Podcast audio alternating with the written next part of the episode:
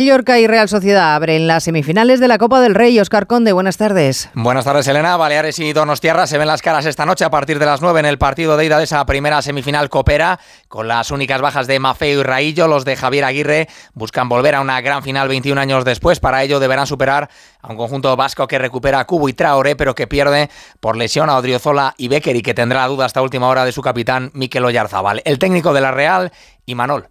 Evidentemente no es eh, el mismo Mallorca en Liga que en Copa, está en semifinales por méritos propios, me espero un rival complicadísimo y lo que queremos es afrontarlo con la máxima ambición e ilusión, sabiendo que, el rival de enfrente tiene las mismas ganas y la misma eh, ilusión que nosotros, que van a poner toda la carne en el asador y, bueno, y que, y que va a ser muy complicado. El Metropolitano será mañana el escenario del primer asalto de la segunda semifinal, Atlético de Madrid, Atlético de Bilbao, partido para el que Simeone tiene a todos sus hombres disponibles, excepto los lesionados Jiménez, Lemar y Azpilicueta, y para el que Valverde recupera efectivos una vez que han superado ya sus problemas físicos Iñaki Williams, Leque y Berenguer. La única duda sigue siendo la de Nico Williams por molestias musculares. Eliminatoria de la que habla así el presidente del Atlético, John Uriarte. El Atlético Madrid es un, es un equipazo y en su campo están obteniendo unos resultados impresionantes, entre otras cosas por el apoyo que reciben de su afición. Pero nosotros tampoco somos cojos, nosotros también creo que somos un gran equipo y tenemos la mejor afición del mundo. Entonces por eso creo que, que la eliminatoria va a estar muy igualada.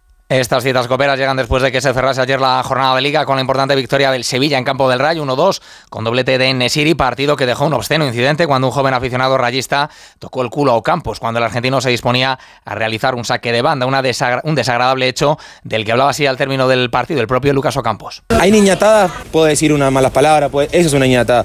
Eh, tocarle el culo a una persona me parece que eso no viene al caso y, tampoco quiero darle mucha bola. Ojalá que esto quede acá eh, y que se tome las acciones que se tenga que tomar, pero pero estamos dañando al fútbol y ojalá que, que no vuelva a pasar. La Liga ya ha confirmado que denunciará los hechos ante la Fiscalía de Menores. La policía ya tiene identificado al agresor. También se van a denunciar, por cierto, insultos racistas desde la grada de Vallecas contra el marroquí en Y la noticia triste de la jornada nos llega con el fallecimiento del exportero del Real Madrid o internacional español, Miguel Ángel González, víctima de la ELA a los 76 años de edad.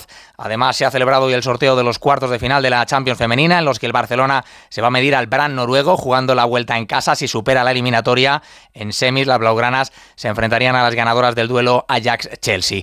En los mundiales de natación, nueva medalla para España, plata lograda hoy en la final de técnico por equipos de natación artística. Solo China ha sido capaz de superar la nota de las españolas. Y en MotoGP, primera jornada hoy de test de pretemporada en Malasia con Jorge Martín marcando el mejor tiempo, seguido de Pedro Acosta. Mar Márquez ha finalizado decimosexto con problemas técnicos en su Ducati. ¿Un cóctel o un refresco?